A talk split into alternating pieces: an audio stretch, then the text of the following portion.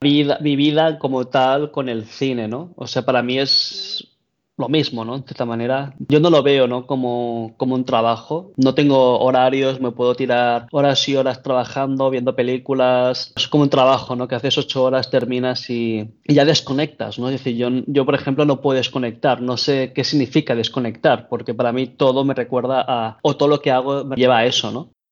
Hola, soy Andrea H. Paulín y esto es Mancharte. Un podcast donde se platica de lo que nos apasiona, el arte. Desde ilustradores, fotógrafos, pintores, escritores y más nos contarán sus tips, caminos y visiones que han desafiado para seguir salpicando a más gente con su arte y así inspirarte a que tú comiences a mancharte con todas tus locuras.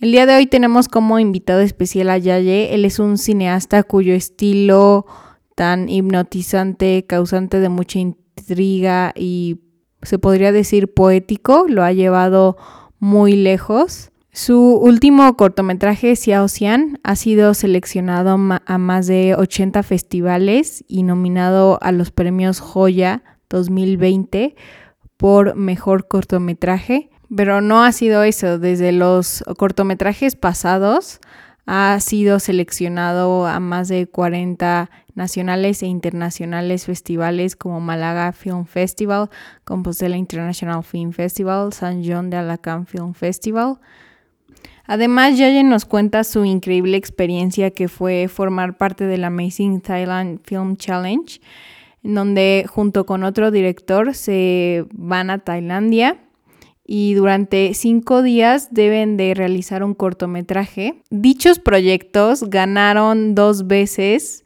el Thailand International Film Destination Festival. Así que te invito a escuchar esta plática el cual vas a saber más la perspectiva oriental que tiene él, el arte como descubrimiento y cómo al final el arte puede llegar a ser tan grande la pasión que es parte de ti. Entonces, disfruten de este tiempo. Bienvenido Yaya Mancharte, ¿cómo estás? Hola, gracias Andrea por invitarme. Eh, Todo bien, ¿tú qué tal? Bien, gracias. Em, para, para prepararme justamente para esta entrevista, leí que pues empezaste siendo como actor en un comercial de Pepsi, que de ahí como que no sé, no sé cómo fue eso, si de la nada bajó el Ave María a ti y te inspiraste para empezar tu camino de cinematografía, pero, o sea, ¿recuerdas ese momento? O sea, ¿qué pasaba por tu cabeza a la hora de estar haciendo el comercial que dijiste, chance, yo no voy eh, en la cámara, sino atrás? Eh, bueno, antes de nada, muy buena documentación para descubrir, descubrir, mi parte y mi pasado. Eh, pues sí, el, el, tema es que el anuncio fue durante, durante cinco días, fue un anuncio bastante grande para, para Pepsi. Eh, de hecho, el director es Tarsem Sim, que es un director eh, hollywoodiense bastante conocido. Entonces, digamos que durante estos cinco días ¿no? que, tuve la suerte de convivir la experiencia, un rodaje, hablar con el director, eh, de hecho era uno de los, digamos, decir, uno de los protagonistas, uno de los seis chavales protagonistas del anuncio. Entonces, como que viví muy de cerca ¿no? todo el rodaje con el director. Eh, y bueno, me encantó ¿no? la, experiencia y, como siempre me ha gustado el, cine, empecé a ver ¿no? que también me gustaba ¿no? estar en un set de rodaje y a partir de aquí pues empecé a investigar ¿no? qué podría estudiar y, vi que lo más cercano, lo que yo quería estudiar era comunicación audiovisual, ¿no? que es una carrera un poco quizás un poco general, pero sí que tocaba ¿no? el mundo del cine y luego ya poco a poco ya me fui especializando más en, cine. Pero, pero bueno, fue sobre todo eso, ¿no? La, lo que sentí ¿no? en esos cinco días eh, de rodaje, que fue increíble. Estabas como muy abierto y observando ahí, claro, ahí todo. Sí, sí, sí, sí. O sea, me sentía como un niño pequeño, ¿no? En realidad era como cuando tienes un jefe nuevo, ¿no? De repente dices, hostia, nunca he sentido lo que es estar en un rodaje, de repente cinco días, fue como también muy intenso. Eh, también era un proyecto muy grande, ¿no? Porque al final era un proyecto que venía, pues, eh, creo yo que de Estados Unidos, Pepsi, era como todo eh, pues muy ambicioso, ¿no? Casi como una superproducción prácticamente, ¿no? Claro. Y vivir eso de cerca, pues eh, me fascinó, la verdad. Claro, claro. ¿Y cómo llegaste a estar en, ese comercial? O sea, porque sin ese comercial puede ser que nunca se te haya ocurrido el... puede ser. De hecho, en realidad bromeo, pero en realidad es verdad, ¿no? Ese, ese comercial me cambió la vida. Eh, eh, bueno, llegué porque en cierta manera estaba apuntado yo a una agencia de, bueno, de modelos, actores, pero era sobre todo para, principalmente para comerciales, quizás puntualmente alguna película, pero rara vez. Entonces, bueno, me llamaron para hacer el casting y, y nada, hice el casting y, eh, y bueno, al final me cogieron.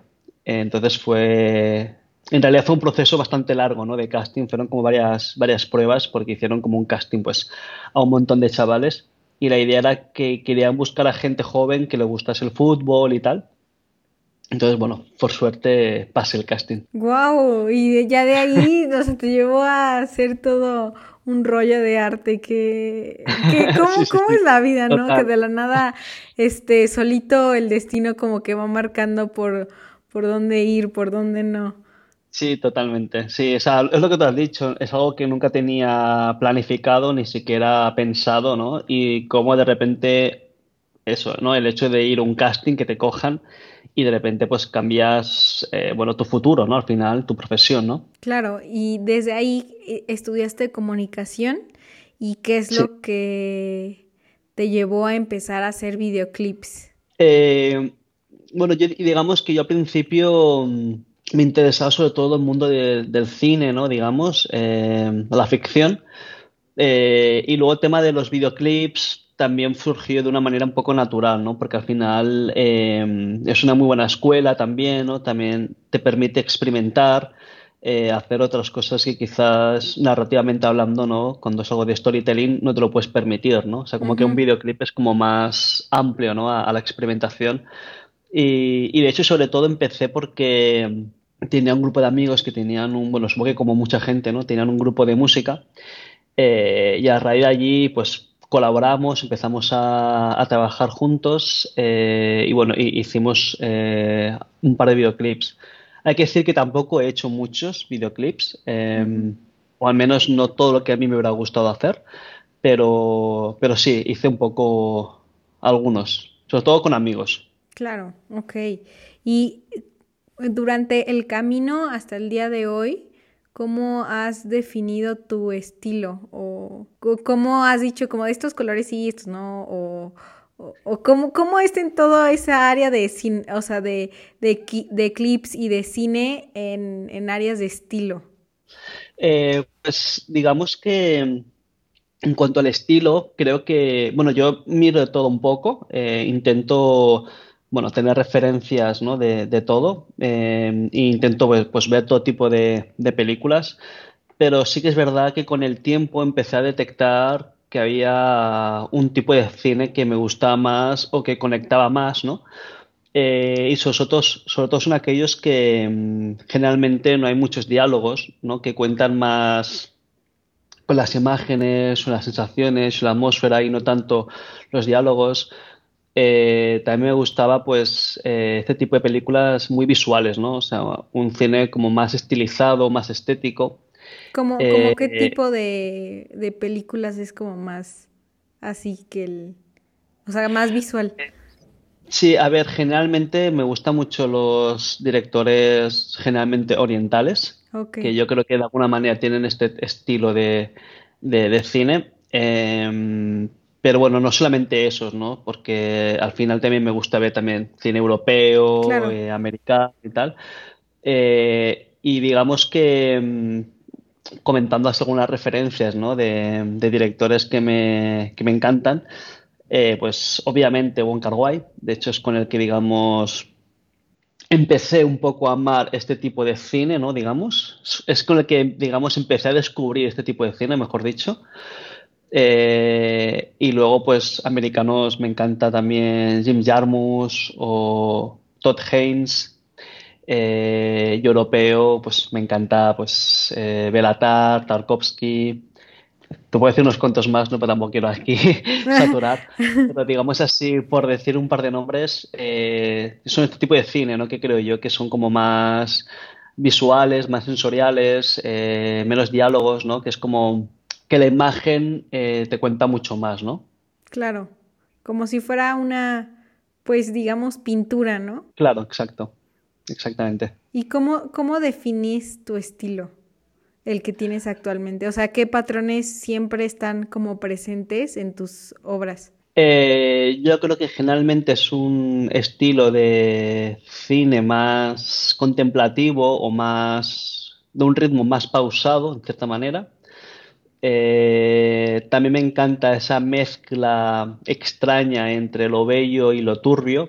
Eh, me gusta ¿no? esta mezcla de que es oscuro pero que es bonito a la vez, ¿no? Que hay este punto donde se cruza, ¿no? Digamos.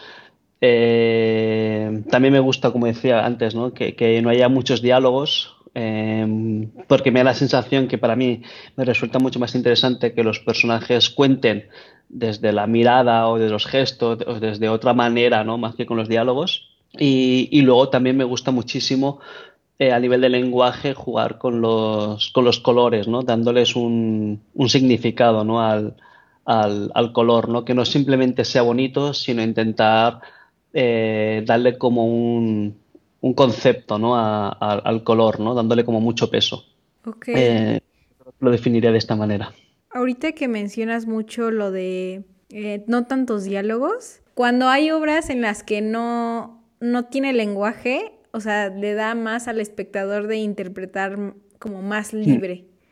Sí, exacto. Eh, sí, justamente uh, me gusta, ¿no? Esta sensación, un poco como tú decías, de ambigüedad o de cierta, eh, bueno, cierta libertad, ¿no? De que cada uno pueda eh, interpretar un poco a su, a su manera. También porque creo que mm, a mí me gusta más ese cine más sutil, ¿no? Eh, uh -huh. Y me da la sensación que al final un diálogo es generalmente no más obvio o más, eh, o más directo, ¿no? Eh, y a mí me gusta pensar el cine como un arte audiovisual, ¿no? Que es sonido e imagen. Y para mí los diálogos, obviamente sonido, pero no lo considero parte del sonido, ¿no? Eh, para mí el sonido sería pues la música, la atmósfera, ¿no? Sonora. Y la imagen, pues obviamente la parte visual, ¿no? O sea, me parece eso como algo más audiovisual, ¿no? Y no tanto... Eh, los diálogos que, bueno, que, que en realidad eh, lo puedes encontrar en cualquier otra, otro arte, ¿no? Y, y, para mí el cine es audiovisual y parte del, ¿no? del, del montaje, ¿no? Chance esta es, o sea, incluso más poético. Ahorita que mencionas que la, o sea, el cine oriental es más inclinado así. Hace años yo había leído un libro que se llama The Culture Map y ahí te explican cómo eh, pues las culturas orientales, hasta en su forma de hablar, hablan como entre líneas. Yo me acuerdo que ahí mencionaban que Japón, su lenguaje no es tan directo como el, el, el de Estados Unidos o el de nosotros, ¿no? Entonces es como, mm. Al final es, o sea, ahorita que hago tantas conexiones y analogías, hasta eso yo creo que tu trabajo igual refleja más como la poesía sin las palabras. Claro, exacto. Sí, yo creo que también al final es una cuestión cultural, ¿no? Como, como tú decías, eh, porque al final el cine que más me atrae es el cine oriental en general, ¿no? No solamente el chino, sino también el japonés o el, o el coreano. Eh, y creo que sin generalizar, pero sí que creo que tienen estos, esas marcas de identidad, ¿no? Que de alguna manera definen, ¿no? Como tú decías, este punto como más poético o algo más sutil, ¿no? Sin llegar quizás a algo tan, tan obvio, ¿no? Eh, entonces yo creo que sí que es verdad que es algo también cultural totalmente.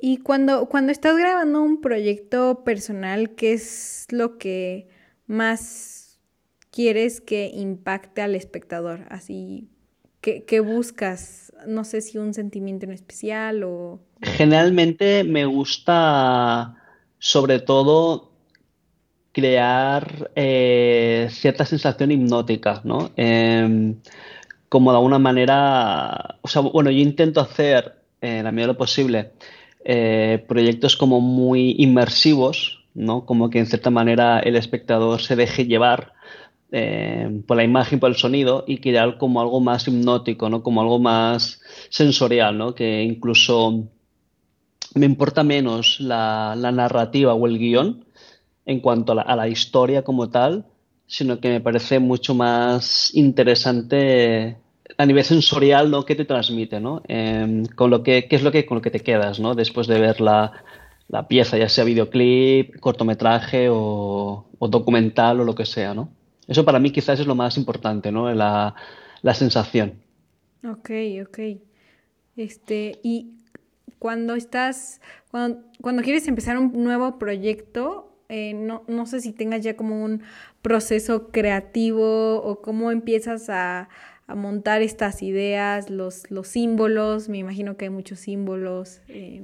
Sobre todo cuando empiezo me gusta muchísimo ver, bueno, muchas películas, ver imágenes, eh, bueno, tanto fotografía como pintura todo lo, todo lo que esté relacionado con la imagen, porque de alguna manera em, yo intento ser como muy como muy visual, ¿no? Incluso cuando escribo el guion, no suelo hacer un guion más convencional, como haría la mayoría de la gente, sino que soy quizás muy descriptivo, cosa que a priori es algo que es, em, que no es necesario, ¿no? Realmente pero como que de repente intento pues describir muy bien a nivel del espacio, por ejemplo, cómo ha vestido el actor, eh, qué es lo que hace con las manos, qué es lo que hace con, uno con todo, ¿no? Como intentar ser muy detallista para que de alguna manera la gente del equipo cuando lo lea pues se pueda sumergir, ¿no? Un poco en, eh, en la historia, en la atmósfera.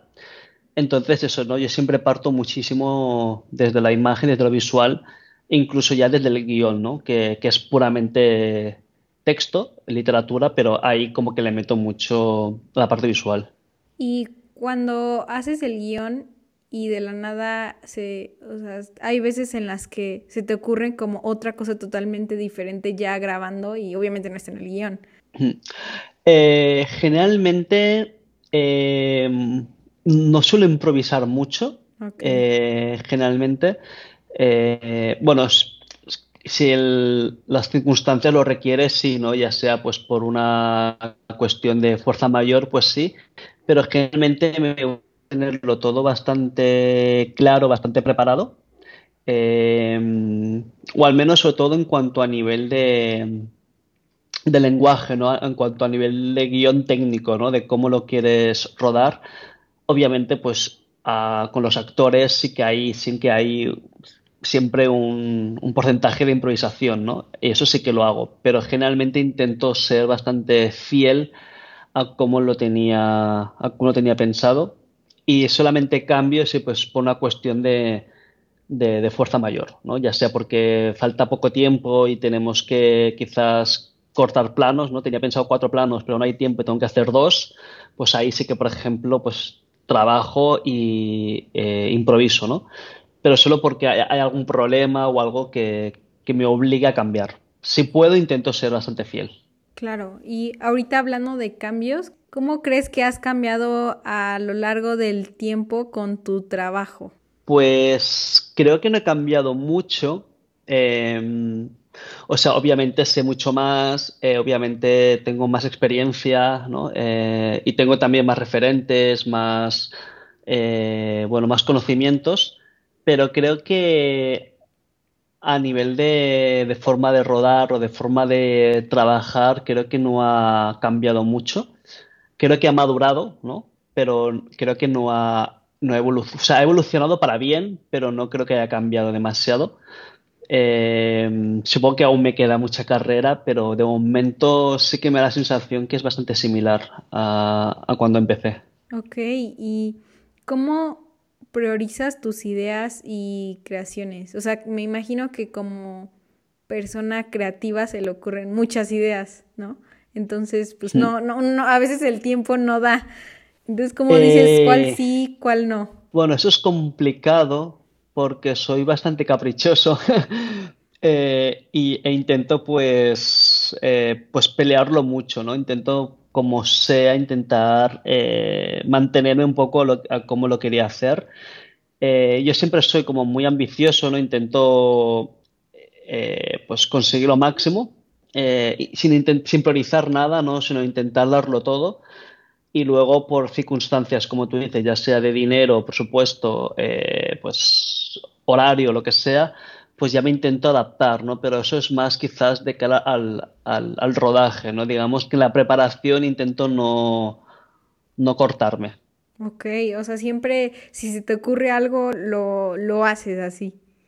Sí, eh, sobre todo diferenciando un poco, claro, dos cosas, ¿no? Es decir, si, es, si hablamos de guion, eh, en cuanto a historia, sí que intento ser realista, ¿no? Es decir, no voy a pensar una historia que pase en un palacio, por ejemplo, porque ya vi por hecho que obviamente rodar un palacio pues es más caro, ¿no? O quizás no planteo rodar en sitios que pueden ser muy caros o que requieran, pues por ejemplo, muchos actores, lo que sea. Ahí sí que sí que priorizo intentar hacer algo más sencillo en cuanto a la historia, pero en cuanto a lo que viene a ser la dirección previamente dicho, ¿no? que es la parte más de guion técnico, los planos, los encuadres, eh, tipo de colores y todo eso, ahí intento ser eh, bastante ambicioso, la verdad. Intento no, no limitarme. Ok. ¿Te has encontrado en una situación en la que eh, es un trabajo y no es de tu estilo o o, o, no, o sea, no sé, como cinematógrafo muchas o como incluso artista, muchas veces vamos a tener que hacer algo que no nos guste tanto. Sí. o, lo, o, lo, o lo has denegado o, o no sé. Eh, bueno, yo creo que en mi caso intento diferenciar bastante entre un, entre un trabajo personal y algo más de encargo.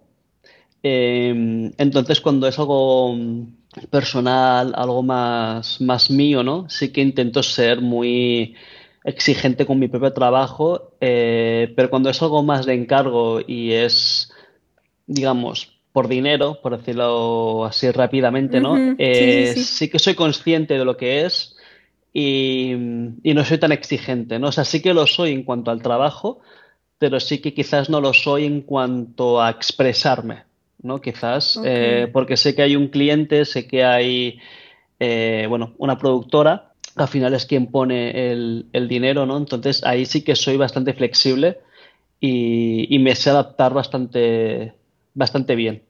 Ok, o sea, es como diferenciar bien entre, ok, tengo que comer, pero también voy a seguir haciendo mi arte? Claro, exacto. Entonces, cuando es un trabajo para comer, eh, lo tengo muy claro, ¿no? Y soy muy consciente de ello y, tampoco quiero quemarme, ¿no? O quizás eh, saturarme demasiado, ¿no? Entonces intento ser como más flexible eh, intentar adaptarme y, ser consciente que al final esto es un, trabajo y que obviamente hay unos jefes, ¿no? Como en cualquier otro trabajo y que ellos al final son los que mandan y no intento imponer nada, ¿no? Pero cuando es algo más personal, cuando es algo más, bueno, de cine, ¿no? De cortos, por ejemplo, ahí sí que intento pues pelearlo, ser más exigente y de alguna manera eh, mantener como a mí me gustaría hacerlo. Ok, para que no, o sea, para que al final como que no se te olvide tu, tu estilo. O sea, porque muchos creen que, que, si te vas mucho por el lado comercial, pues de la nada se, o sea, se borra como tu arte tal cual, ¿no? Sí, eh, al final es justamente eso. Creo que también es verdad que los proyectos que he hecho al final eh, son proyectos que en cierta manera también me, he autoproducido, en cierta manera. Entonces, claro, no tenía que responder ante nadie, ¿no? En cierta manera. Entonces también digamos que el proceso era como más, más fácil. Pero, por ejemplo, cuando se trata de un anuncio o un comercial, que, que tampoco he hecho muchos, pero los que he hecho sí que soy muy consciente, ¿no? De que esto es un trabajo, que hay una fecha y que hay que entregarlo y que hay que hacer lo que te piden, ¿no? Y ahí no soy tan autoral o como mínimo tampoco lo, aspiro. Ok. ¿Cómo, ¿Cómo le recomendarías a una persona nutrirse de manera visual? O sea, no, no llenarse igual como de porquerías visuales entre comillas. Eh, yo creo que sería ver mucho cine, pero obviamente, eh, o sea, por ejemplo, el cine oriental generalmente suelen ser eh, películas como muy visuales, muy estéticas. Hay ciertos directores, ¿no? Que yo creo que son, que son, que es bastante obvio, ¿no? Que son como muy, como muy visuales y que de alguna manera cuidan mucho la parte estética. Eh, también recomendaría muchísimo ir a exposiciones de fotografía o incluso a museos, ¿no? Eh, intentar pues beber de, de, todo lo que pueda, ¿no? Em, yo, por ejemplo, tengo ciertas, ciertos referentes eh, de fotógrafos, también de pintores, eh, que bueno, que en cierta manera intento pues... ¿Frecuentarlos? claro, exacto. de manera como puntual, ¿no? de manera que un día me pongo una película que dura dos horas le dedico un día simplemente a ver imágenes, intentar descubrir nuevos fotógrafos, ¿no? Que a, través de Google, pues también te da como recomendaciones, ¿no? De repente tienes un referente que te encanta y gracias a este referente te lleva a otro. Y es como un poco nutrirte de eso, ¿no? De estar pendiente constantemente de, ver, ¿no? Imágenes. Aunque sí que es verdad que lo que tú dices, ¿no? A veces hay mucha porquería visual y a veces es difícil, ¿no? De detectar. Pero bueno, también hay que hacer este esfuerzo, ¿no? De, saber, ¿no? Lo que merece la pena, ¿no? Como de investigar un poco, un poco más. Claro, exacto. Creo que al final hay que evitarnos eh, ser vagos y, y, que creo que claramente que hace un trabajo, pues eso, ¿no? De investigar, explorar, ¿no? A ver qué, a ver qué encuentras.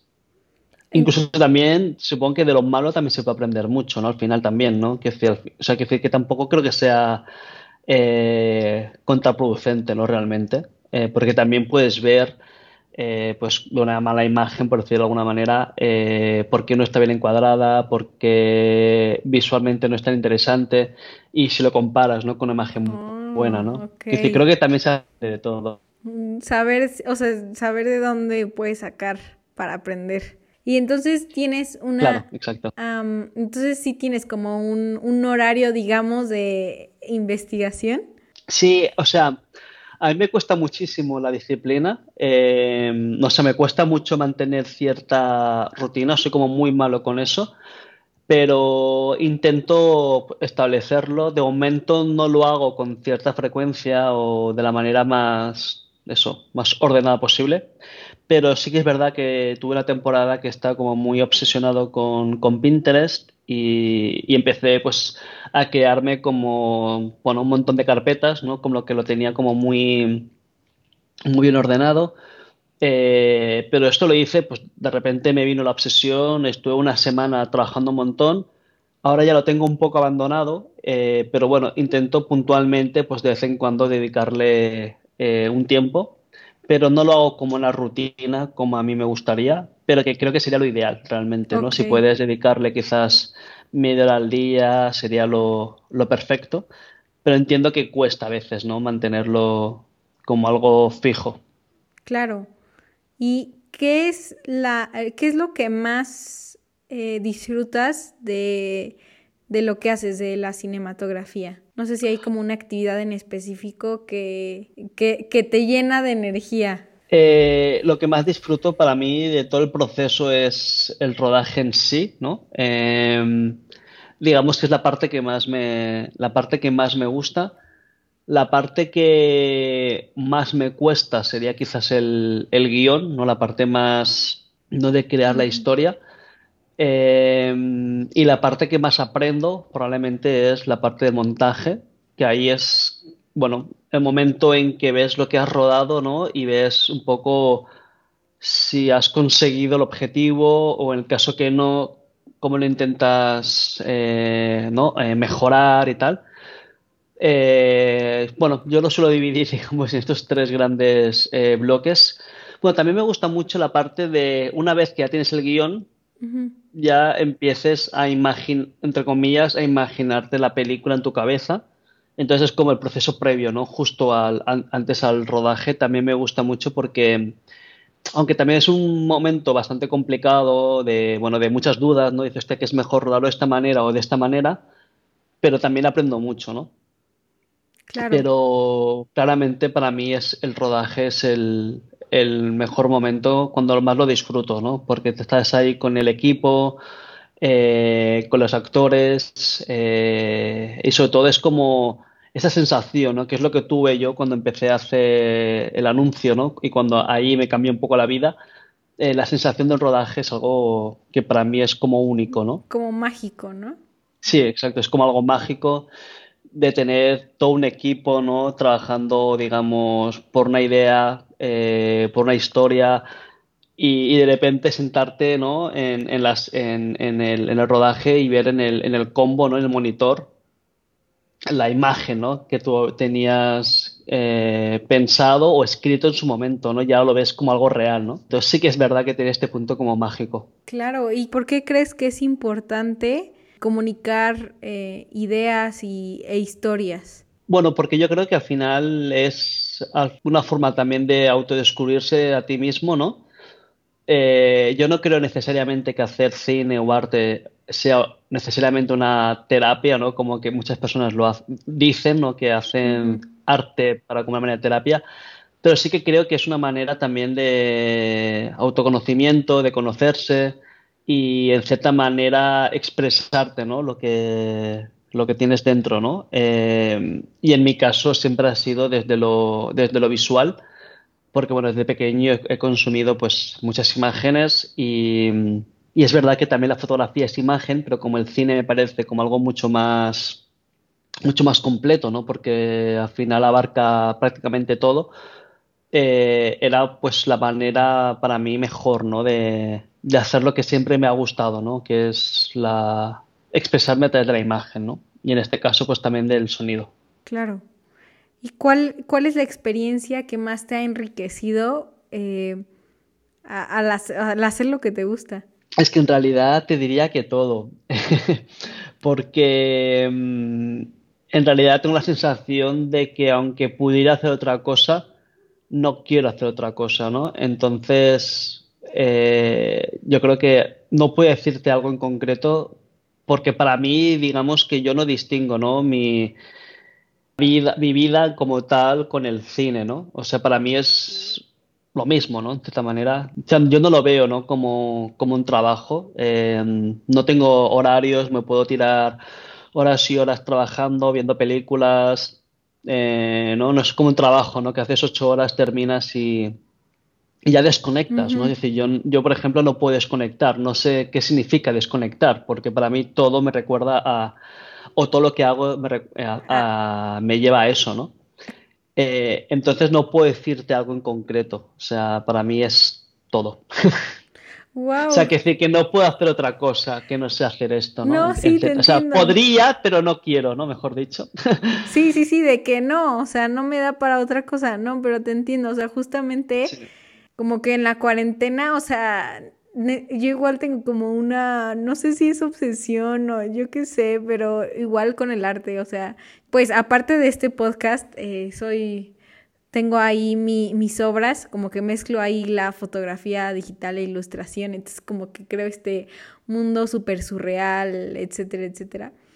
Mm. Y, y como tengo también este, este podcast, entonces al final eh, todo, todas las ideas que se me ocurren son de, del arte tal cual, o, veo algo y es arte, arte, arte, arte, o sea, como que no hay un, no hay un, un desconecte. Entonces sí, te entiendo 100%. Sí, creo que es algo que no puedes como separar, apagar. Eh, apagar, exacto, es como que está allí, ¿no? Al final es, bueno, forma parte de ti, ¿no? Entonces es algo que no puedes decir, bueno, ahora desconecto a, otra cosa, porque al final constantemente estás pensando, ¿no? En, aunque sea de manera inconsciente, ¿no? Pero lo tienes ahí, ¿no? Eh, y creo que también es lo bonito, ¿no? De que al final no puedas diferenciar, ¿no? Una cosa de la otra, ¿no? Porque al final es la misma cosa, ¿no? Sí, creo que no sé si es de, de que ya la, la, pasión esté ya muy arraigada. Creo que no me imagino, o sea, no sería yo si, sin, sin todo eso, creo. Entonces, claro, si ya es como parte de... Pongámonos en hipotéticamente en una situación en la que mañana no existe eso, no, no sé, o sea, no sé en qué pensaría tanto. sí, sí, sí, es lo que, exacto, no, no, sabrías qué hacer. No. Eh, es que no sabrías cómo rellenar el tiempo, tus días, eh, eh, darle un poco ese sentido, ¿no? En cierta manera, ¿no? A, no, solamente a lo, que, a lo que haces, sino a lo que eres, ¿no? Un poco. Sí, sí, sí, exacto. O sea, no, no sabría quién soy. claro, sí, sí, sí, total. y yo creo que al final eso también es lo, lo bonito, ¿no? De, de esta de lo que hacemos, ¿no? Que yo no lo siento como una profesión como tal, ¿no? Sí, sí, sí, exacto, de que ya lo, lo haces porque a ti te nace y porque tienes otra iniciativa y, y, y, simplemente eres. Claro. Claro. Exacto. Sí, sí, sí, totalmente. Yo sé que no sé si, si hay, pero tengo mucha curiosidad. ¿Cuál, ¿Cuál es el proyecto que más te ha gustado y por qué? Es difícil de te voy a decir dos, eh, porque quizás uno me cuesta. Eh, bueno, uno de mis proyectos favoritos son eh, unos cortometrajes que hice en, Tailandia, que, para mí lo bonito fue sobre todo todo el, todo el proceso, ¿no? O sea, fue un trabajo muy bonito de, de construirlo sobre la marcha, porque bueno, la idea era que dos personas, no ibas a, bueno, a Tailandia y en cinco días había el reto de, rodar todo, ¿no? El cortometraje, eh, rodarlo, montarlo, entregarlo. Eh, y me pareció muy bonito porque no solamente estaba haciendo algo que me gustaba, que era el rodar, sino toda la parte que implica el viaje, la experiencia vital, ¿no? Eh, de estar en un, en un, lugar nuevo, de hacer algo sobre la marcha, de aprender sobre la marcha, ¿no? O sea, me parece como un proceso como muy, como muy bonito. Y, y luego también la otra parte, pues eh, mi cortometraje Xiaoxian, que es el último corto que he hecho, que digamos también es el proyecto más ambicioso, con el que quizás marca, entre comillas, un antes y un después eh, a nivel quizás como carrera, ¿no? Como una persona que está empezando, al final mucha gente me ha conocido por este proyecto, ¿no? Eh, entonces creo que de alguna manera también me ha ayudado a abrir pues ciertas puertas y, meterme un poco más en la industria, ¿no? Entonces, al final es un proyecto que eso, ¿no? Que es muy importante por todo el significado que tiene para, bueno, para un, para un futuro, ¿no? Claro. Wow. Este, y en Tailandia, Em, que, fuiste con más eh, eh, que hacen lo mismo, ¿crees que es, o sea, como artista, pues, no, no, no que sea un, debes, pero, o sea, sí es como otro lado padre del arte que puedas colaborar con otros artistas y, al final aprender de sus ideas? Sí, totalmente. Em, supongo que también, bueno, a mí me encanta el hecho de de colaborar ¿no? y, y, aprender. Y sobre todo también para mí lo que cambia muchísimo es la raíz ¿no? de cómo nace ¿no? este proyecto. Eh, si el proyecto nace de mí al 100%, sí que me cuesta más colaborar con alguien, ¿no? porque es como al final es algo demasiado personal. Eh, pero si arrancamos conjuntamente, eh, a mí me encanta ¿no? todo el, todo el proceso. Pero yo creo que es muy clave, ¿no? El cómo arranca un proyecto. Em, y en este caso de Tailandia es algo que construimos entre los dos y, fue un proyecto literalmente de los dos, ¿no? Que al final fuimos trabajando, cada uno aportando un poco desde su perspectiva. Eh, y fue, pues eso, un trabajo muy enriquecedor, ¿no? Pero es verdad que ahora, pues muchos de los proyectos surgen más de mí mismo, eh, entonces sí que eso sí que es más complicado eh, acabar colaborando con alguien, ¿no? Eh, pero sí que me gustaría en un futuro hacer un proyecto quizás más en, en conjunto, más, bueno, con un colectivo, ¿no? Quizás. Claro. Wow. ¿Y qué es algo que piensas mucho? Bueno, últimamente. Aparte del cine. Aparte del cine. Eh, pues claramente, eh, bueno, todo el tema este coronavirus, que te permite replantearte muchas cosas, pero sobre todo lo que llevo mucho tiempo bastante obsesionado es el, todo el tema ecológico.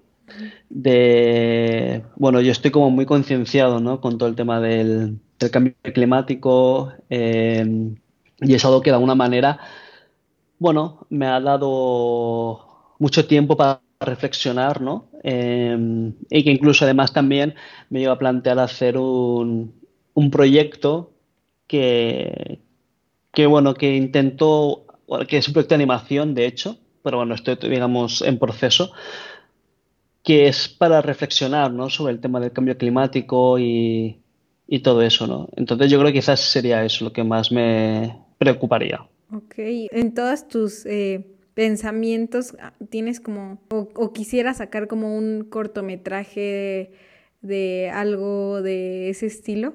No, en realidad no. Em, esto del, cambio climático, o sea, este cortometraje de animación, que bueno, todavía está muy, muy una fase muy inicial, pero esto surgió de una manera muy, muy natural. Eh, digamos, yo tenía un, cortometraje bastante ambicioso que si lo teníamos que rodar con imagen real era demasiado, eh, bueno, demasiado costoso. Entonces, poco a poco, cuando tenía un amigo que es animador, eh, le, propuse este proyecto, le pareció interesante y luego este proyecto, poco a poco, le, fui metiendo un poco el contexto ¿no? de la crisis climática, porque era un proyecto que encajaba muy bien, ¿no? O sea, sin forzar nada, porque no quiero, quiero que sea algo como algo orgánico. Eh, y de repente mi amigo le dijo, hostia, me parece mucho más interesante porque eh, la historia, la atmósfera que tenía estaba muy bien, pero ahora metiéndolo en un contexto real, pues eh, es mucho más interesante.